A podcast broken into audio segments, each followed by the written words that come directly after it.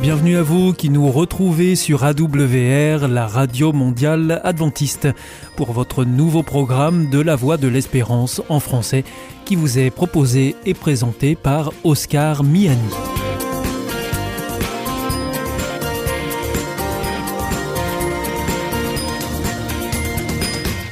C'est donc parti pour les 30 prochaines minutes ensemble.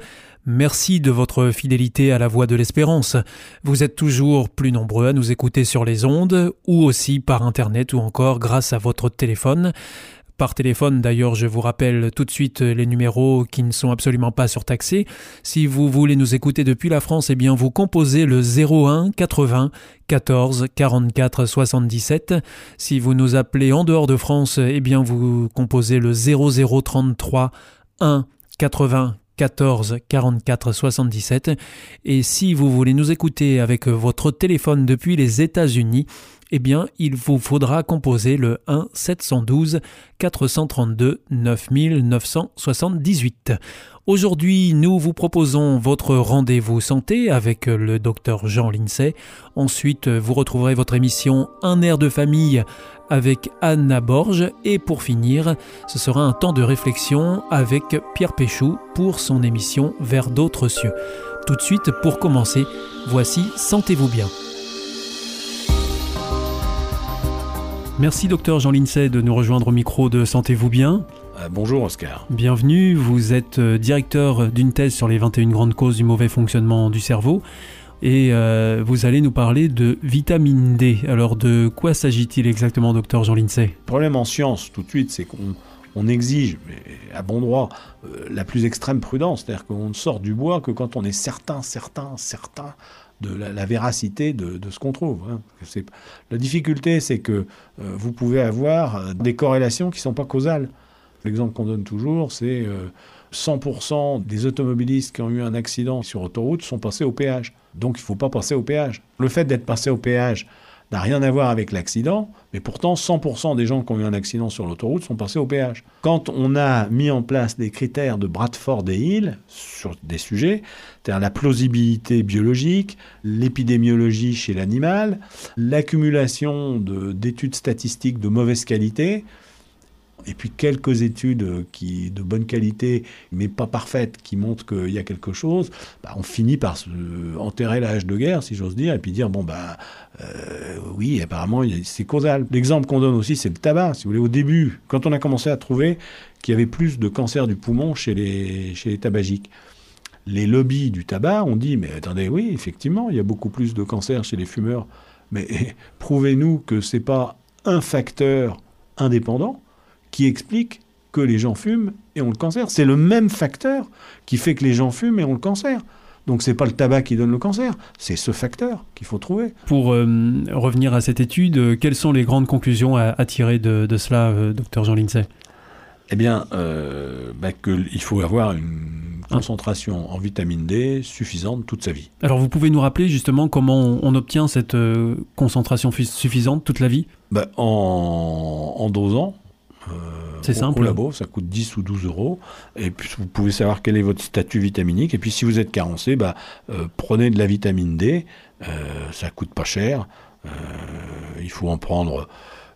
ce qui est intéressant avec la vitamine D, il suffit d'en prendre tous les, toutes les 6 semaines ou tous les 2 mois pour, pour avoir un taux suffisant. Elle se stocke. Et on redose régulièrement Il euh, faut se connaître. C'est-à-dire que selon son métabolisme, il faut, faut, connaître son petit métabolisme. Enfin, en prenant euh, une dose toutes les six semaines ou tous les deux mois, déjà, de toute façon, on est sûr au moins de limiter la casse. On est sûr, on est sûr d'être très préventif. Quoi. Au moins, faut surtout, ce qu'il faut éviter surtout, c'est d'avoir des grandes carences. On, sait depuis longtemps que euh, la vitamine D a une activité anti-inflammatoire qui retarde l'apparition du cancer chez l'animal. Ça, c'est chez l'animal. Mais par contre, in vitro, quand on donne à des cellules cancéreuses in vitro de la vitamine D, ça supprime la prolifération. In vitro, animal, épidémio. Ça commence à faire beaucoup, quoi. Enfin, ça paraît pas très dangereux de conseiller à nos populations d'avoir un taux de vitamine D suffisant. Pour le moment, dans l'état actuel des connaissances, il n'y a aucun inconvénient à avoir un taux de vitamine D suffisant. Mmh. Il n'y a, aucun, mais alors vraiment, ce qui s'appelle aucun inconvénient pour le moment euh, connu. Euh, Et, ça, ça, diminue beaucoup le risque de, de maladies infectieuses. Vous savez, il y a eu des expériences hein, qui ont été faites après la guerre de 14, très étonnantes. On a exposé des marins bronzés. Donc bronzés, ça voulait dire qu'à l'époque, ils avaient de la vitamine D. Et comme il y avait eu la grippe espagnole, vous savez, à l'époque, on, les avait exposés à, des postillons de grippés. Et euh, aucun des, marins n'avait attrapé la grippe. Si vous observez bien, la, demi-vie de la vitamine D, elle est de deux mois à peu près. Le soleil vous donne de la vitamine D jusqu'au mi-octobre à peu près. Bon. À la fin de l'été, si vous êtes allé dehors, vous êtes plein de vitamine D. Et puis, la vitamine D va s'éliminer petit à petit. C'est-à-dire que vers la fin décembre, vous allez commencer à plus en avoir beaucoup. Et eh ben, si vous observez bien, les, coups de froid euh, et les grippes, c'est quand? Ça arrive à ce moment-là. et, les anciens avaient observé pourquoi est-ce qu'on mettait les tuberculeux en sanatorium? Ben, Parce qu'on les montait en hauteur, là où il y a plus d'UVB, et puis on les exposait au soleil toute la journée. Et ils allaient mieux. Oui, ils allaient mieux. Parce mmh. qu'en en fait, euh, grâce à la vitamine D, ben, ils pouvaient se défendre contre le, la tuberculose. Donc ça fait, ce qui est intéressant, c'est de faire d'avoir une vue d'ensemble, une vue globale de tout ça. Quoi. Les, les, marins de la guerre de 14, les sanatoriums, euh, et puis nous, toutes ces, maladies euh, hivernales qui viennent nous empoisonner. Certains disent que peut-être, peut-être, que si tout le monde avait un taux de vitamine D suffisant, peut-être n'aurions-nous pas les épidémies de grippe que nous avons tous les hivers. Et ça, quand même, c'est quelque chose qui ne serait pas très difficile à mettre en place en termes de santé publique. Ça ne coûterait pas cher. Hein. Donc cette étude nous amène à redire euh, toute l'importance d'un taux de vitamine D euh, correct dans nos sangs. Eh bien, on se donne rendez-vous euh, à une prochaine chronique de Sentez-vous bien. Merci, docteur Jean Lincey. Au revoir, Oscar. Au revoir.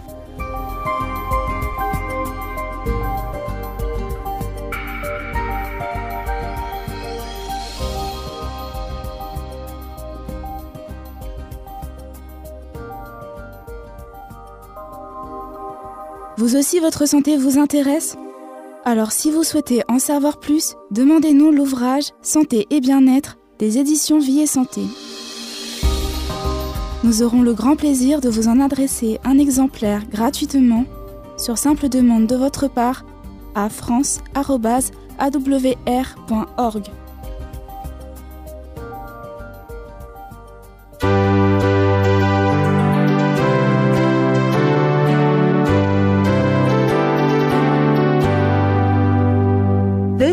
Adventist World Radio, the voice of hope. Ici Radio Mondiale Adventiste, la voix de l'espérance. Hier ist Adventist World Radio, die Stimme der Hoffnung. Questa è la Radio Mondiale Adventista, la voce della speranza.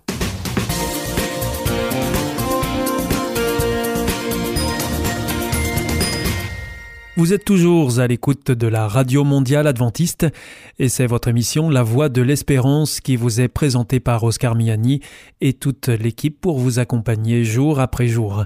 Juste avant, c'était Sentez-vous bien que vous pourrez retrouver dès demain. D'ailleurs, si vous souhaitez avoir notre grille des programmes ou bien si vous voulez vous adresser à nos invités, eh bien, il vous suffit de nous adresser un mail à france awr.org ou alors par courrier à IEBC, La Voie de l'Espérance, boîte postale 100 77 193 Damary-Lélis, CEDEX.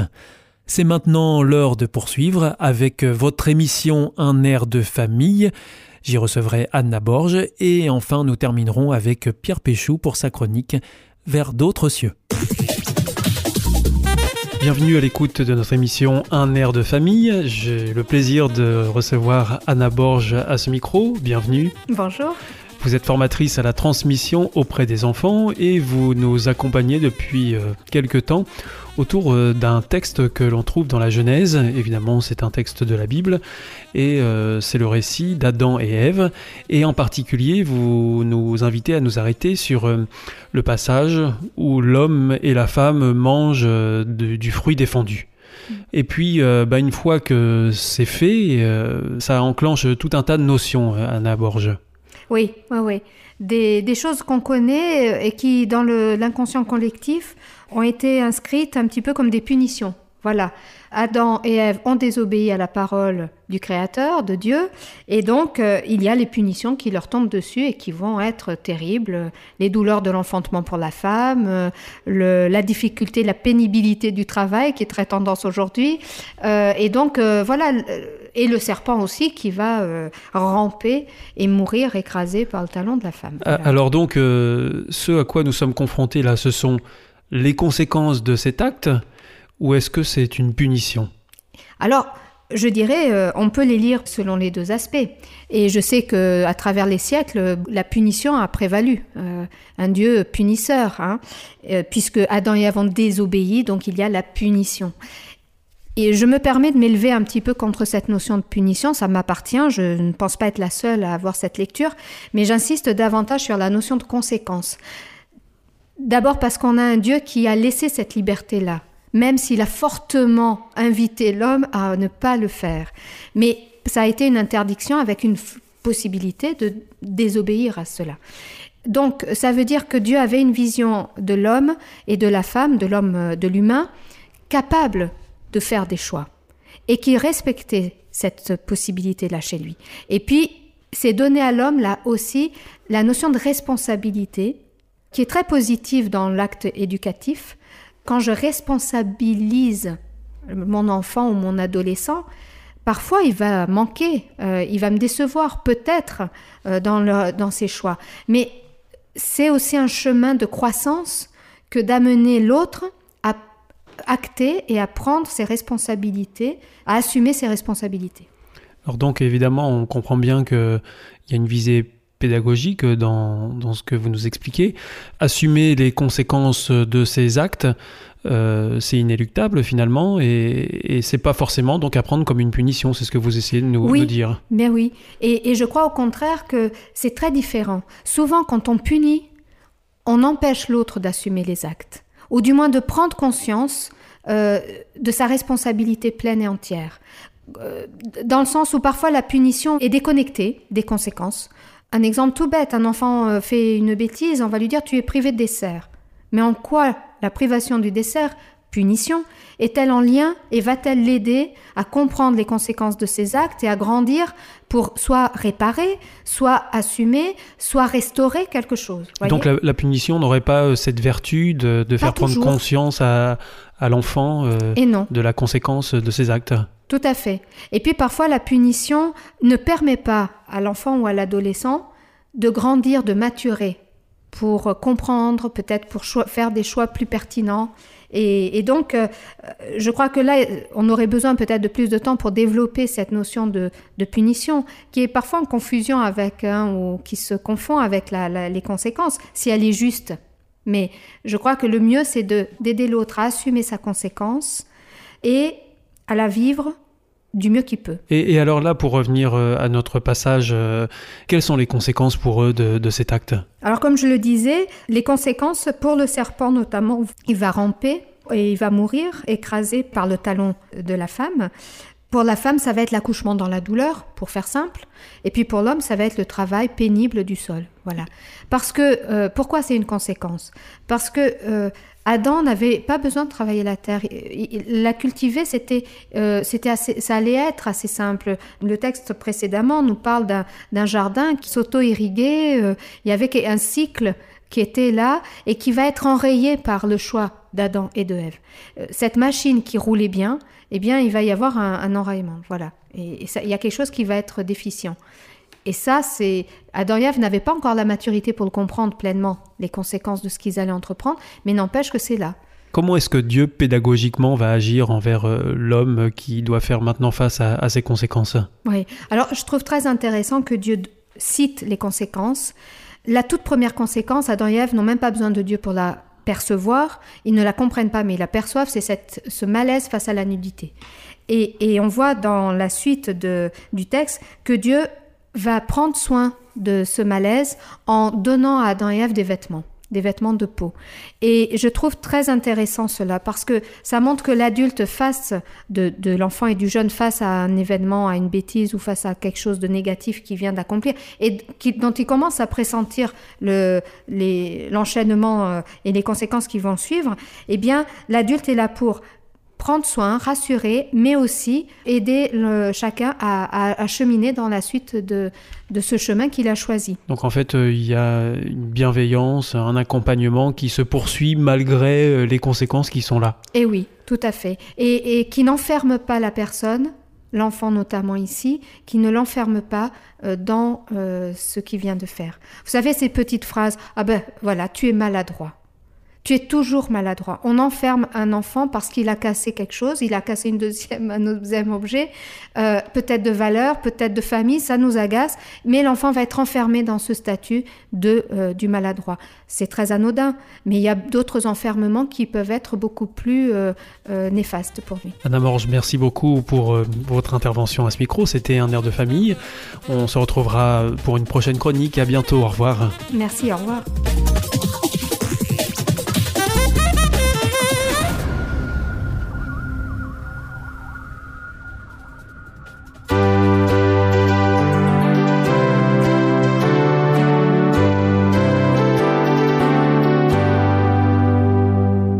Is Adventist World Radio, the voice of hope. Ici, Radio Mondiale Adventiste, la voix de l'espérance. Hier ist Adventist World Radio, die Stimme der Hoffnung. Questa è la radio mondiale adventista. La voce della speranza.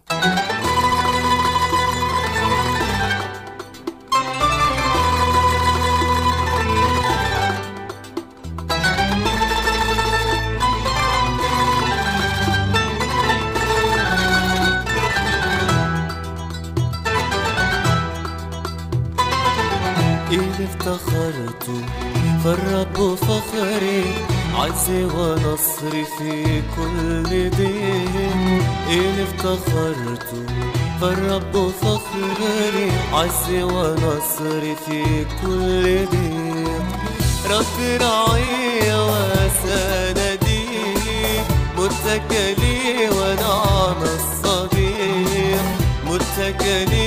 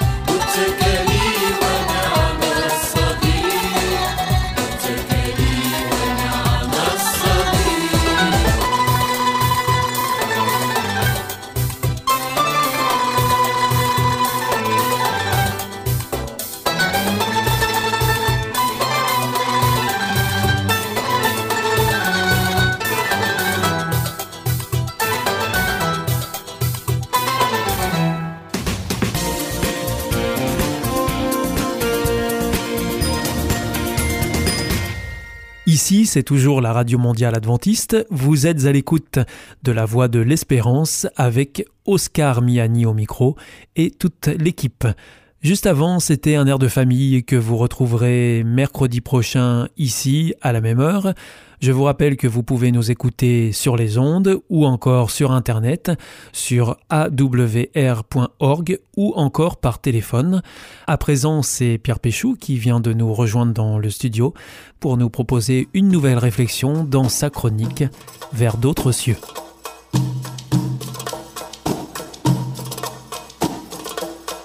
Pierre Péchou, bienvenue au micro de Vers d'autres cieux. Bonjour Oscar, chers auditeurs, bonjour. Je rappelle que vous êtes conférencier, pasteur, que vous intervenez régulièrement ici euh, pour nous apporter une réflexion. Aujourd'hui, vous nous proposez d'ouvrir notre Bible et de nous arrêter sur un passage qui se trouve dans l'évangile de Marc au chapitre 1er. Alors, euh, de quoi s'agit-il, Pierre Péchou? Principalement de la rencontre de Jésus avec un lépreux et euh, de la guérison du lépreux. Je vais commencer néanmoins euh, le partage euh, par le début de la journée, durant laquelle Jésus rencontrera ce lépreux. Avant de le rencontrer, Jésus va prendre un temps pour lui. Le texte nous dit qu'il va, euh, alors qu'il fait encore très sombre, c'est vraiment le début de la journée, il va aller dans le désert, dans un lieu à part, pour prendre du temps avec son Père et pour prier. On a l'impression que les lieux ont leur importance dans ce passage. Oui, tout à fait, parce que c'est le désert. La définition du désert, c'est un lieu où il n'y a personne qui habite. Jésus est donc tranquille, pour un temps pour lui, pour prier. Et ensuite, euh, les disciples viennent à sa rencontre, ils l'ont cherché, ils l'ont trouvé. Et là, Jésus va avoir une phrase qui est toute simple, mais qui a toute son importance. Jésus dit, je suis sorti pour proclamer un message. C'est intéressant parce que, euh, après avoir pris un temps pour lui avec son Père, Jésus est prêt à rencontrer les gens, à aller à leur rencontre, parce qu'il a un message à délivrer. Et alors donc, comment ça se traduit dans, dans ce passage, euh, la proclamation du message? Alors ça va être moins des paroles que des actes. C'est souvent le cas. hein. Euh, Jésus va agir et à travers ce qu'il va faire aux gens, à travers les bénédictions qu'il va leur- apporter, il y aura un message.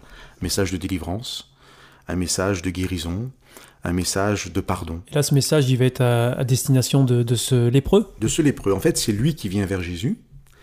Et euh, je vous l'ai dit à l'instant, Jésus a quelque chose à nous dire.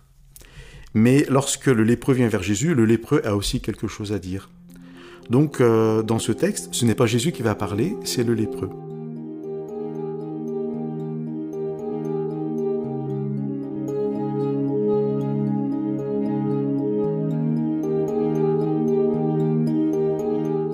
Donc euh, Jésus laisse parler le lépreux. Oui, c'est intéressant de voir que même si lui a quelque chose à nous dire, il est tout à fait disposé à aussi entendre ce qu'on a à lui dire. Il est disposé à se taire et à faire euh, premier notre message. Euh, le message du lépreux est assez évident. hein. Seigneur, est-ce que tu peux me, me guérir? Jésus va répondre favorablement à la demande du lépreux. Je vous lis le texte. Ému, Jésus tendit la main, le toucha et dit, Je le veux, sois pur. Et le lépreux est purifié. Alors ce qui est intéressant dans la suite de l'histoire, c'est que euh, je vous disais au début que Jésus avait quelque chose à nous dire, mais qu'il était capable de se taire et d'écouter ce que nous, nous avions à lui dire. Il était toujours prêt à répondre à nos demandes. Je pense qu'il n'y a pas un seul passage dans les évangiles où Jésus ne répond pas favorablement à une demande. Une fois que le lépreux est guéri, Jésus maintenant va pouvoir parler. Je pense que le lépreux est plus disposé à l'écouter parce qu'il a reçu de Jésus. C'est intéressant pour nous. Je crois que euh, nous sommes invités à aller à la, rencontre de Jésus, à lui exposer nos demandes, et euh, nous pouvons avoir l'assurance que Jésus va avoir une oreille attentive et qu'il va répondre à nos demandes. Une fois que cela est fait, nous sommes peut-être plus disposés, comme le lépreux, à écouter ce que Jésus a à nous dire. Et là, c'est assez intéressant parce que Jésus va dire deux choses. Il va dire au lépreux, ne dis rien à personne, mais va au temple, comme c'était la coutume à l'époque, te montrer au prêtre, faire ce que la loi demande, et les personnes qui, verront ta démarche auront un témoignage. Ce qui semble paradoxal, c'est que Jésus va dire au lépreux, ne dis rien, mais fais quelque chose, et ce faire sera un témoignage. Il y a un proverbe que j'aime beaucoup qui dit, ce que tu fais crie si fort que je n'entends pas ce que tu dis. Et c'est un peu ce que Jésus va demander au lépreux. Ne dis rien, mais fais. Alors, le lépreux, dans le contexte de l'époque, doit accomplir la loi, une loi rituelle au temple. Qu'est-ce que cela peut signifier pour nous? De la même manière que la purification du lépreux, après sa rencontre avec Jésus, lui permet d'aller au temple pour accomplir la loi, de la même façon, Jésus nous invite à le rencontrer, à venir à lui, à recevoir de lui, pour ensuite être dans les bonnes dispositions pour accomplir ce commandement nouveau, s'aimer les uns les autres. Il était impossible pour le lépreux d'accomplir la loi au temple sans que Jésus les purifie avant. Il est impossible, ou alors très difficile pour nous, d'arriver à aimer les autres si Jésus n'agit pas dans nos vies. Donc à travers cette histoire, euh, Oscar, j'aimerais que chaque auditeur soit vraiment encouragé à aller vers Jésus tel qu'il est, afin que Jésus puisse agir puissamment dans sa vie et le rendre capable d'aimer les autres.